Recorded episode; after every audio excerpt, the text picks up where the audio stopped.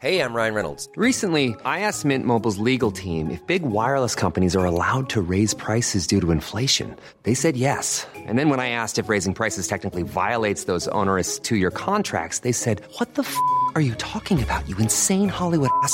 So to recap, we're cutting the price of Mint Unlimited from $30 a month to just $15 a month. Give it a try at mintmobile.com slash switch. $45 upfront for three months plus taxes and fees. Promo for new customers for limited time. Unlimited more than 40 gigabytes per month. Slows. Full terms at mintmobile.com.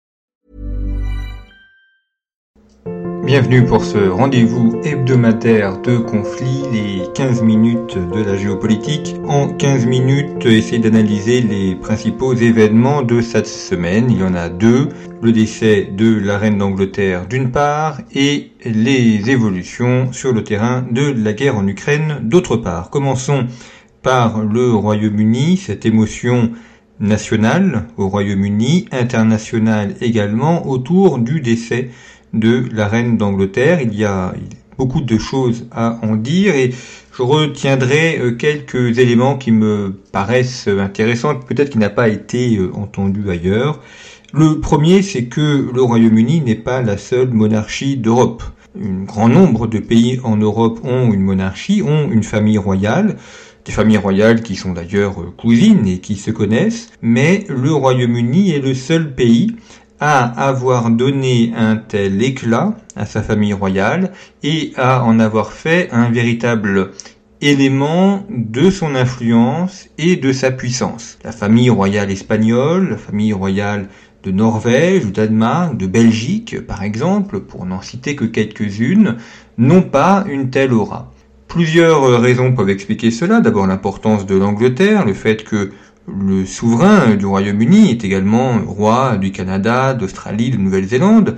L'importance du Commonwealth, qui évidemment rattache le Royaume-Uni à beaucoup de pays. Mais il n'y a pas que ça, il y a aussi euh, tout ce décorum, toute cette symbolique que l'on voit depuis une semaine et euh, que l'on va voir jusqu'à lundi avec les funérailles d'État de la reine d'Angleterre. Et ce que l'on voit aussi à travers ces événements, c'est tout simplement le retour aux politiques. Nous avons là, sous les yeux, la manifestation de ce qu'est le politique. On constate que les chaînes françaises ne sont pas en reste. BFM TV, euh, quasiment tous les jours, parle euh, de, ces, de cet événement.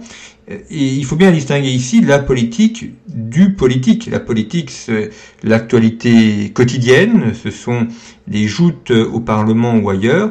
Le politique, c'est véritablement l'essence même de ce qui forme la cité. Et la cité, elle repose sur une transcendance. Elle repose sur une transcendance politique, une transcendance spirituelle, religieuse. Et ça, c'est notamment ce qu'incarne le souverain, ce qu'incarne le roi c'est-à-dire euh, être au-dessus des partis, représenter aussi une histoire, et c'est l'importance accordée à la famille. Il y a deux de notions du politique qui s'opposent parfois. La politique de l'élection, qui est une politique personnelle, individuelle, et la politique des dynasties, la politique des familles royales, qui est une politique de famille, justement, donc il y a des attaches dans le temps et dans lesquels la personne s'efface au bénéfice de la famille. C'est ce que nous sommes en train de revivre depuis une semaine et demie maintenant. Nous avons en direct une leçon de philosophie politique sur ce qu'est véritablement le politique. On, voit ici ou là euh, le, décorum qui est donné, qui est un décorum qui a été euh, recréé au XIXe siècle, alors en reprenant des éléments médiévaux, mais en fait ça a été recréé au XIXe siècle, en s'inspirant notamment de la redécouverte euh, du Moyen Âge à l'époque romantique, et on voit que tout a un sens et que tout a une signification précise, et c'est très intéressant aussi de voir le grand sentiment d'unité de l'ensemble de la population britannique on entend aussi cette idée que euh, le nouveau roi Charles III devrait réformer la monarchie, ou alors on entend aussi que la monarchie serait, euh, serait euh, toujours présente. Ça, c'est une remarque un petit peu limitée dans son, dans son analyse. D'abord, une monarchie est, toujours en, réforme, toujours en évolution. On l'a vu par exemple lorsque le roi Charles III a été officiellement proclamé roi, la, cérémonie a été filmée et retransmise à la télévision, ce qui n'était jamais arrivé, y compris pour la reine Elisabeth II.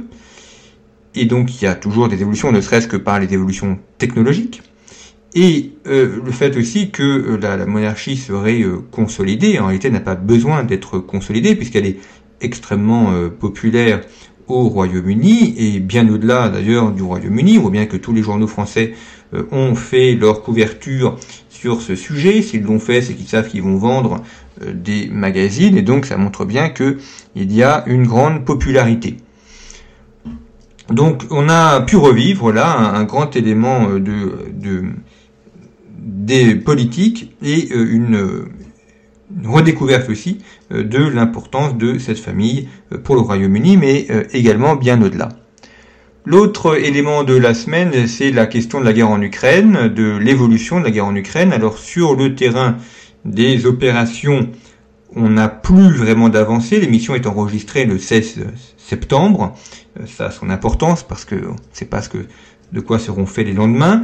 Il y a eu une percée la semaine dernière euh, de l'armée ukrainienne, mais qui pour l'instant semble contenue, d'après les informations que nous avons.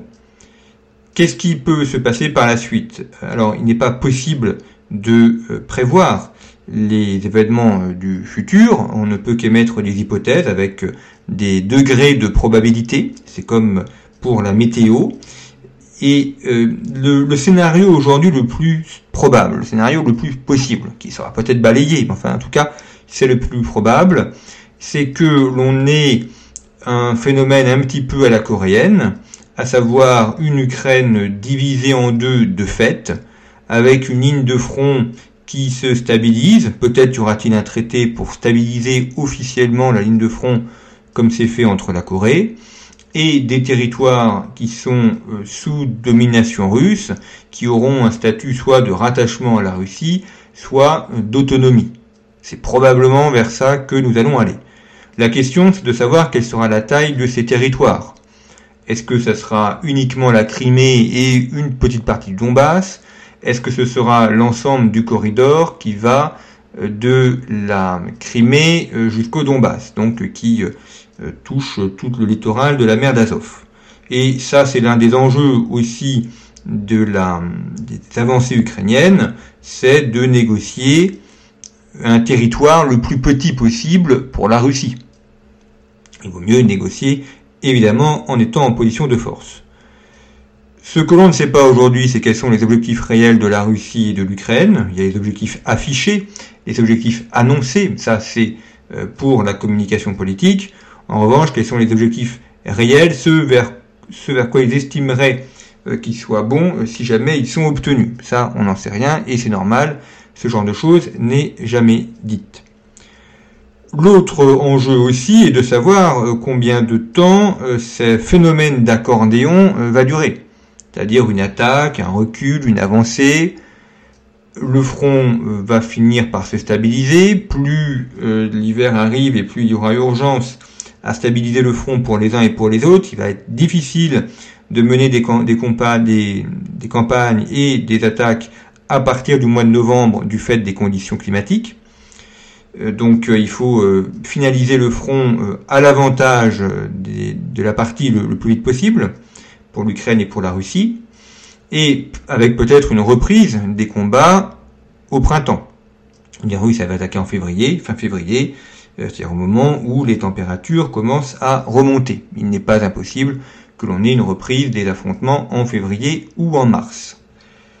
Encore une fois, euh, c'est le conditionnel qui doit être employé, ce sont les hypothèses qui doivent être faites, euh, tous ceux qui assènent des éléments en disant il va se passer ça ou ça, ces gens-là se trompent, on ne peut pas savoir ce qui se passera, c'est impossible, parce qu'une guerre a toujours ses imprévus.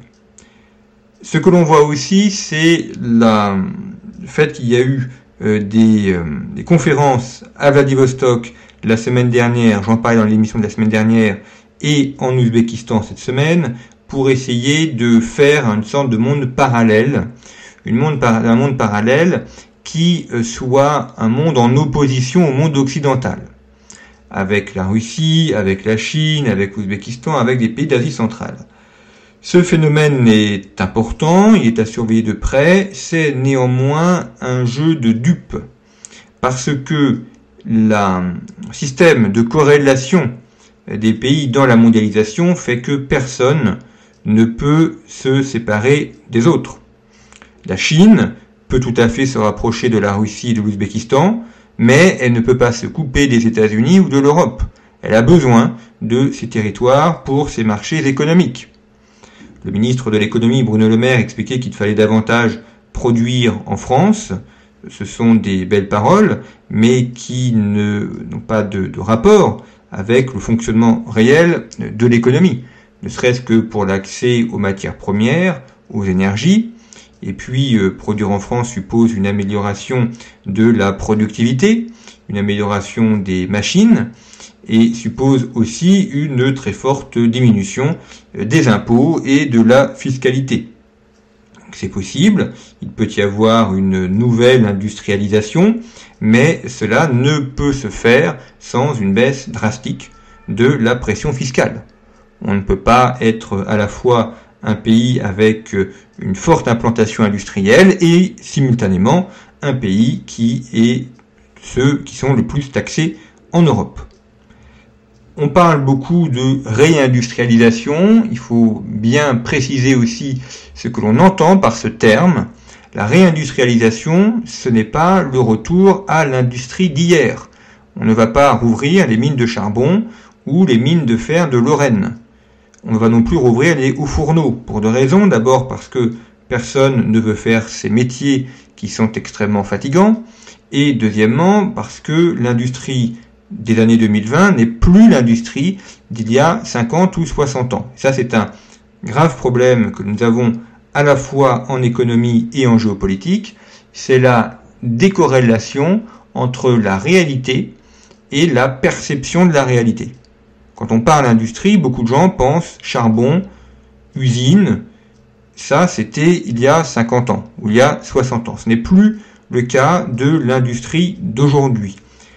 L'industrie d'aujourd'hui, c'est l'aviation par exemple, c'est la haute euh, technologie industrielle dans la pharmacie, dans la chimie. Alors certes, on produit toujours des vêtements, on produit toujours des meubles, mais même la manière de faire des vêtements, même l'industrie textile, n'a plus grand-chose à voir avec ce qui se faisait il y a 30 ou 40 ans. Et donc on a une décorrélation entre la réalité du secteur économique et la perception que la, grande majorité de la population a de ce secteur économique. Ça, c'est un, problème. Et c'est pour ça que, notamment à conflit, dans notre rubrique géopolitique et entreprise, eh bien, nous essayons de montrer l'économie telle qu'elle est aujourd'hui, afin de, de, de, montrer également comment ça fonctionne. Et d'ailleurs, s'il y a des, des chefs d'entreprise qui nous lisent ou qui nous écoutent, qui n'hésitent pas à nous contacter, nous sommes toujours à la recherche de portraits d'entrepreneurs, de portraits d'entreprises, pour montrer justement comment fonctionne une entreprise aujourd'hui, la question euh, de l'approvisionnement, la question de l'exportation, euh, des liens entre le local et le global, entre le terroir et l'international, et ça dans tous les domaines. Le domaine du BTP, de la construction, du textile, de l'informatique, de la chimie, etc. Je renvoie notamment au numéro spécial que nous avions consacré à la géopolitique de la santé, où l'industrie pharmaceutique française avait été largement étudiée. Donc voyez que ce nouveau monde qui est en train de se mettre en place, ce ne sera pas un retour au monde d'hier. C'est autre chose. Parce que les connexions mondiales, les outils techniques, technologiques ne sont plus ceux d'il y a 30 ou 40 ans. Et donc c'est ce nouveau monde qu'il faut arriver à percevoir et à comprendre, en sachant que euh, dans cette réunion de Vladivostok ou d'Ouzbékistan, la Chine est malgré tout le leader important et que les autres pays demeurent des petits pays à l'échelle de la Chine et que même s'ils veulent faire quelque chose en dehors des Occidentaux, ils devront veiller à ne pas se faire manger par les Chinois. Voilà ce que l'on pouvait dire en 15 minutes sur une actualité de la semaine qui est variée et chargée. Je vous retrouve samedi prochain pour une autre émission des 15 minutes de la géopolitique.